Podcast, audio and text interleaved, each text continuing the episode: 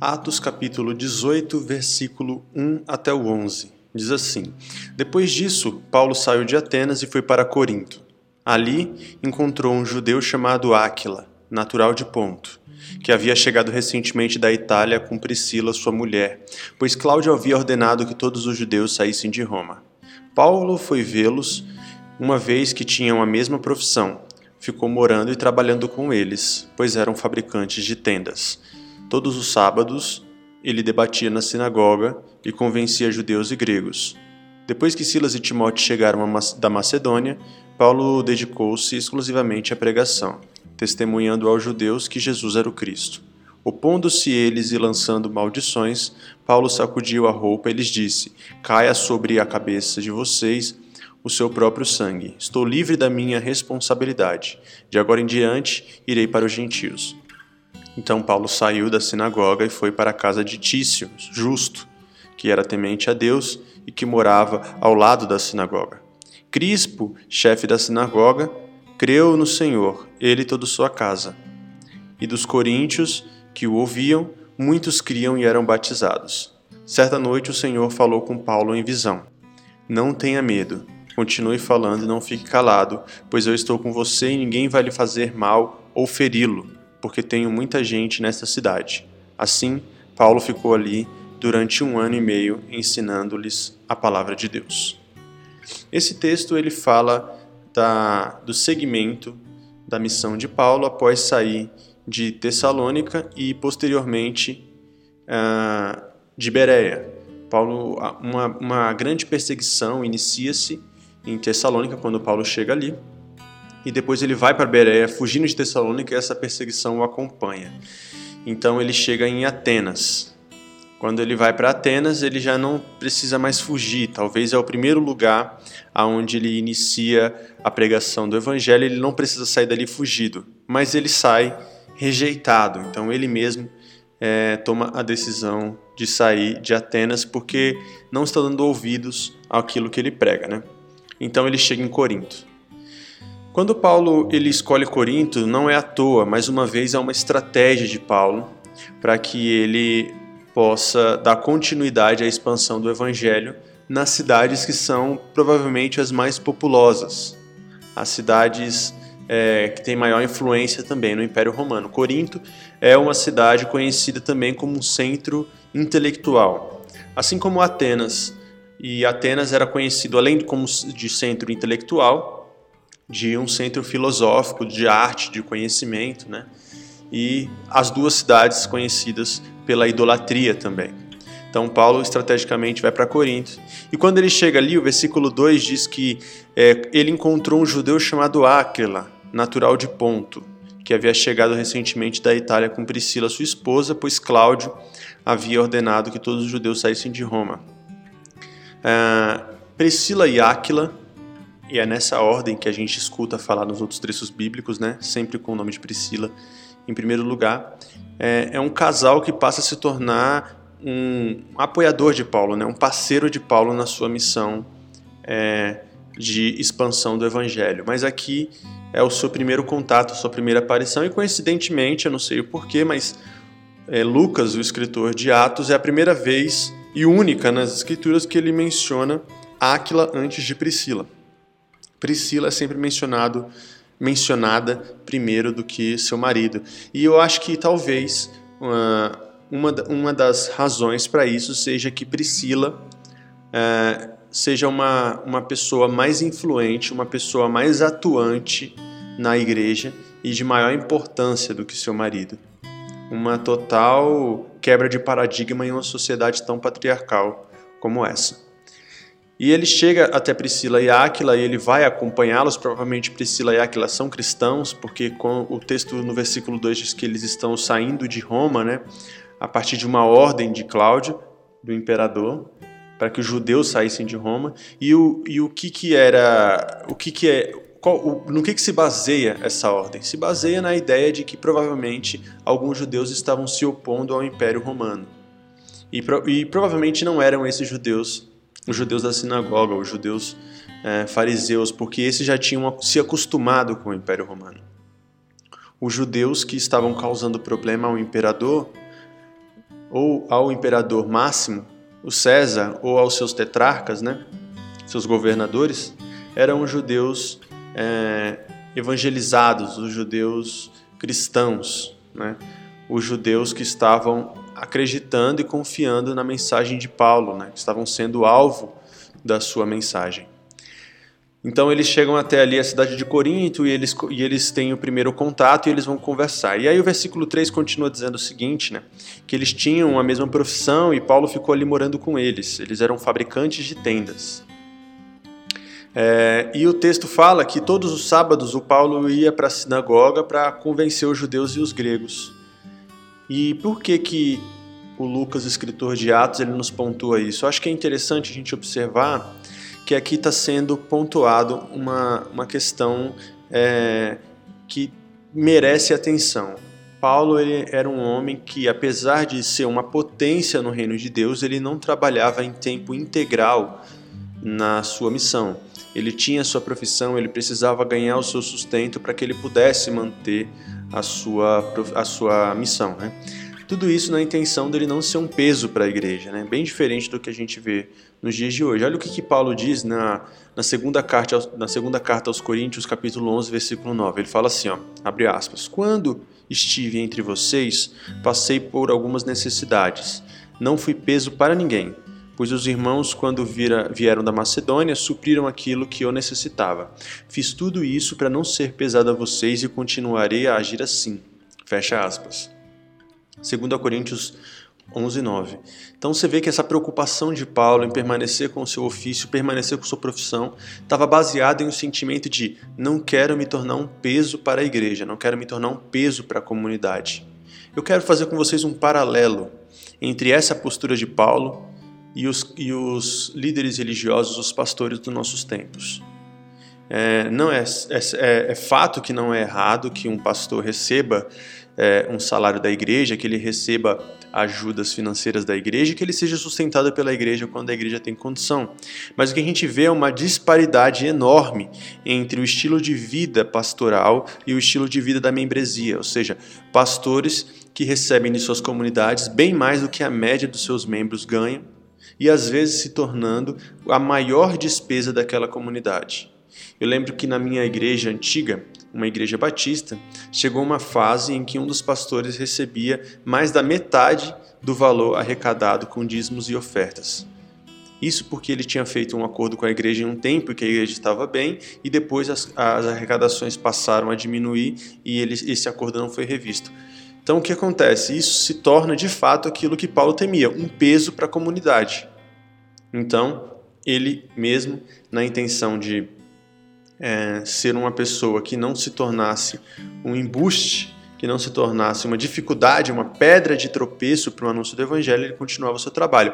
Só que isso não, eu não estou aqui romantizando também ah, o fato de Paulo ter que trabalhar na missão e trabalhar na sua vida secular, digamos assim, como se isso fosse apenas uma coisa honrosa, né?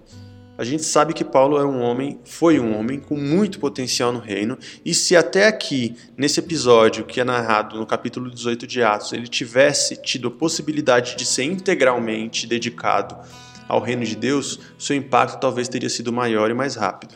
Mas se bem que, analisando de uma maneira mais romântica e agora sim, pode ser que é, esse período trabalhando e tendo que sustentar a sua própria missão tenha sido de alguma, de alguma forma valioso para que Paulo entendesse o seu papel no reino. Né? Aí o versículo continua dizendo o seguinte, o versículo 5. Depois que Silas e Timóteo chegaram da Macedônia, Paulo se dedicou exclusivamente à pregação, testemunhando aos judeus que Jesus era o Cristo. Olha, lembra, o texto que a gente acabou de ler aqui, 2 Coríntios 11, 9, ele fala que os irmãos chegando da Macedônia, né, que aí fazendo esse paralelo aqui com Atos 18, versículo 5, né, traziam a eles suprimento. Então, quando Paulo, aliás, quando Silas e Timóteo, eles chegam ah, da Macedônia, eles trazem consigo um recurso da igreja da Macedônia. Então, eles trazem consigo esse recurso e entregam a Paulo e falam: olha, isso aqui é para que você possa dedicar-se 100% ao reino de Deus. Então, a partir dali, Paulo começa a dedicar-se mais e, com certeza, o seu impacto passa a ser muito maior, que faz a gente pensar que, em alguns momentos, a igreja precisa ter a sensibilidade de perceber quem são as pessoas que estão ao nosso redor, que são necessitadas desse impulsionamento, desse apoio, que serão melhor aproveitadas se estiverem dedicadas e focadas 100% no reino. E eu não estou falando só de pastores, eu estou falando também de irmãos se a igreja tem condição de, de alguma maneira, aliviar a carga financeira de algum irmão, seja pagando uma mensalidade de uma universidade, às vezes na, o valor de uma terapia ou qualquer coisa do tipo, né, uma conta de água ou de luz, que possa fazer aquela pessoa respirar um pouco mais aliviada, certamente essa pessoa, se ela tiver um potencial no reino, esse potencial será muito melhor aproveitado. Por quê? Porque ela vai estar com a cabeça mais livre, ela vai estar mais tranquila na sua vida pessoal, digamos assim, né? Então ela vai poder fazer é, um melhor, vai ter um melhor aproveitamento naquilo que ela faz no reino de Deus. O texto continua dizendo no versículo 6: Opondo-se eles e lançando maldição, Paulo sacudiu a roupa e lhes disse: Caia sobre a cabeça de vocês o seu próprio sangue. Estou livre de minha responsabilidade de agora em diante irei para os gentios. Interessante. Paulo ele inicia a sua pregação nas sinagogas aos sábados, que é isso que o texto do, do capítulo 18 de Atos está nos dizendo. Provavelmente só aos sábados, porque durante a semana ele precisaria estar ali fazendo tendas e correndo atrás do seu sustento. E mas ele não recebe uma boa resposta, né? Tanto em Atenas com aquele povo gentil ou até pagão, como aqui na sinagoga com esse povo religioso e judeu em Corinto, Paulo tem um, ele percebe uma rejeição. Mas agora Paulo já não fica enfurecido, agora Paulo já não fica indignado. Agora o que, que Paulo faz? Ele toma a decisão de ir para onde ele é bem-vindo. E talvez esse seja o ponto principal desse texto. Ele olha para aqueles irmãos, né? Porque não deixam de ser irmãos. É, e que estão se opondo contra Paulo, porque o texto diz aqui no versículo 6 que eles estão opondo-se contra Paulo e lançando maldições, ou seja, provavelmente falando que Paulo está falando é heresia qualquer coisa do tipo. Esse discurso que a gente vê até os dias de hoje, né?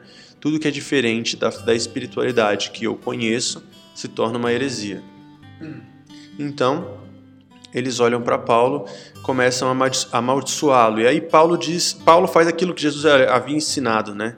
no Evangelho de Mateus. Ele sacode a poeira dos pés, sacode a roupa, como quem diz o seguinte: Olha, vocês tiveram a oportunidade de vocês e vocês desperdiçaram essa oportunidade. E aí ele, ele olha para aquela plateia e fala o seguinte: ó, Caia sobre a cabeça de vocês o seu próprio sangue, estou livre de minha responsabilidade. Ele faz isso baseado nos profetas antigos, como Ezequiel, que anunciava ao povo a vontade de Deus, que denunciava suas iniquidades, que trazia boas novas e era também ignorado. E o profeta ele estava liberado da sua responsabilidade a partir do momento em que ele entregava a mensagem e o povo ignorava. Bom, se o povo ignora, o povo agora é responsável pelos próprios desdobramentos da sua história. A minha missão enquanto profeta era entregar a mensagem. E eu estou entregando a mensagem e o povo não quer recebê-la. Então Paulo entrega a eles a própria sorte, digamos assim. Ele deixa com que o povo colha os frutos de sua decisão, porque a cada escolha tem uma renúncia. E escolher a mensagem de Jesus nesse tempo era renunciar à forma como eles enxergavam a religião e eles estavam extremamente é, enrijecidos, com o coração enrijecido para isso. Então parecia loucura aquilo que Paulo estava anunciando para eles. É uma loucura o que Paulo está falando aqui. Como assim ressurreição? Como assim ato consumado, pão da vida? Da mesma maneira que Jesus, quando ele estava no monte, enquanto ele multiplicava pães e peixes para aquela multidão de mais de 5 mil pessoas que estavam ali ouvindo, ele recebia o aplauso e o alvoroço das pessoas, mas quando ele começa a dizer que ele é o pão da vida, essa mensagem essa mensagem escandalosa da graça é loucura para os que estão perecendo, mas para nós ela é poder de Deus. É o que diz o texto na primeira carta aos Coríntios, capítulo 1, versículo 18. Pois a mensagem da cruz é loucura para os que estão perecendo, mas para nós que estamos sendo salvos é o poder de Deus. Olha o que Paulo escreve aos Coríntios. Então, esses judeus que estavam ouvindo Paulo, que estavam opondo-se a Paulo, que estavam amaldiçoando Paulo e a sua mensagem, provavelmente eles faziam isso porque acreditavam ser loucura aquilo que ele estava ali anunciando. Mas é interessante porque a rejeição, de alguma maneira, impulsiona Paulo para o seu alvo. Ainda no versículo 6 que a gente leu, a segunda parte diz o seguinte: olha, de agora em diante irei para os gentios. Ou seja, Paulo precisou ser rejeitado no lugar onde ele acreditava poder transformar, porque às vezes a gente cai nessa falácia. A gente acredita que a gente pode transformar todos os ambientes, e isso não é verdade. Não se põe vinho novo em odres velhos. Isso já é um conselho bíblico. E nem se remenda uma roupa nova, aliás, uma roupa velha com remendo novo. Então a gente precisa entender aonde cabe nossa mensagem e aonde nos cabe se forçar ou forçar as situações para que você se encaixe, para que você entre dentro de, um, dentro de um ambiente que não é o seu, só vai te trazer dores. É a mesma coisa de tentar entrar numa roupa menor do que o seu número. Então procure os lugares que lhe caibam, os lugares onde você é bem aceito. E Paulo ele não faz isso de maneira é, simplesmente voluntária. Né? É lógico que a sua opção pelo gentil já vem de muito antes. O próprio texto do, do livro de Atos já relata para a gente Paulo ao lado dos gentios na questão da circuncisão, né, que levou a igreja ao seu primeiro concílio. Paulo ao lado dos gentios em muitas outras situações, mas aqui é talvez, talvez o ponto de, de rompimento e a sua identificação como missão, é onde ele percebe o seguinte: olha, de agora em diante eu irei para os gentios porque são eles o alvo da minha mensagem, são com eles que eu quero falar. É disso que Paulo está dizendo. Ele não está querendo mais perder tempo com quem não quer ouvi-lo. Agora ele quer focar naqueles que precisam do anúncio que ele tem para entregar. Então a gente precisa perceber que, às vezes, nós somos melhores recebidos onde nós não imaginamos. Às vezes, a gente acha que vai conseguir mudar a nossa igreja, que vai conseguir mudar a nossa religião, mas o que Jesus está nos ensinando aqui através do texto de Atos é que precisamos focar aonde nós somos bem-vindos. Eu lembro que isso foi uma verdade na minha vida quando eu rompi com a igreja institucional, a igreja batista, uma igreja que eu tenho muito carinho até hoje.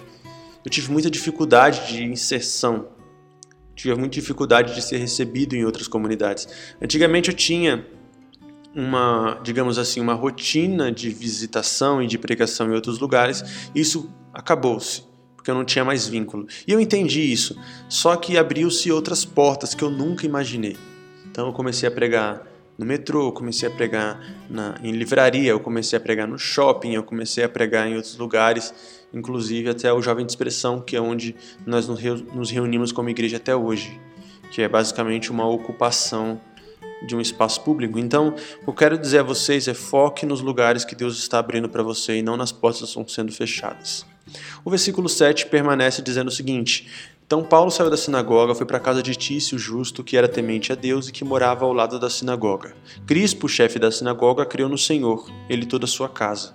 E dos coríntios, dos coríntios que o ouviam, muitos criam e eram batizados. Ou seja, Paulo não deixou de se comunicar, ele não deixou de se relacionar, tanto com os gentios quanto com a igreja, porque aqui está representado em Tício, justo, o povo gentil, e está representado aqui em Crispo, que é o chefe da sinagoga, o povo religioso. Paulo ele caminha nesses dois polos.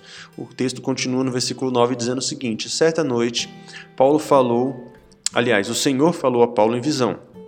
Abre aspas, não tenha medo, continue falando e não fique calado, pois eu sou com você. Ninguém vai lhe fazer mal ou feri-lo, porque eu tenho muita gente nessa cidade. Assim, Paulo ficou ali durante um ano e meio. Então, o Senhor ele chega com um bálsamo de consolo a Paulo.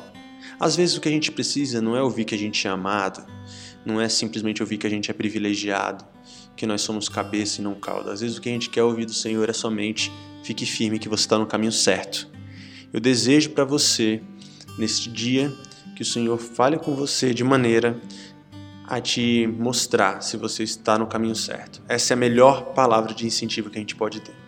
Não é nem dizer que a gente vai vencer no final ou que as coisas vão ficar todas bem. Não, eu não quero isso. Eu só quero ouvir do Senhor que estou no caminho certo. Apesar das lutas, da perseguição, da rejeição, das portas fechadas, nós estamos no caminho certo.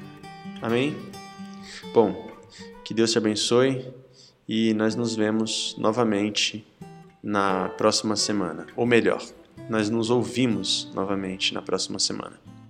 Até mais.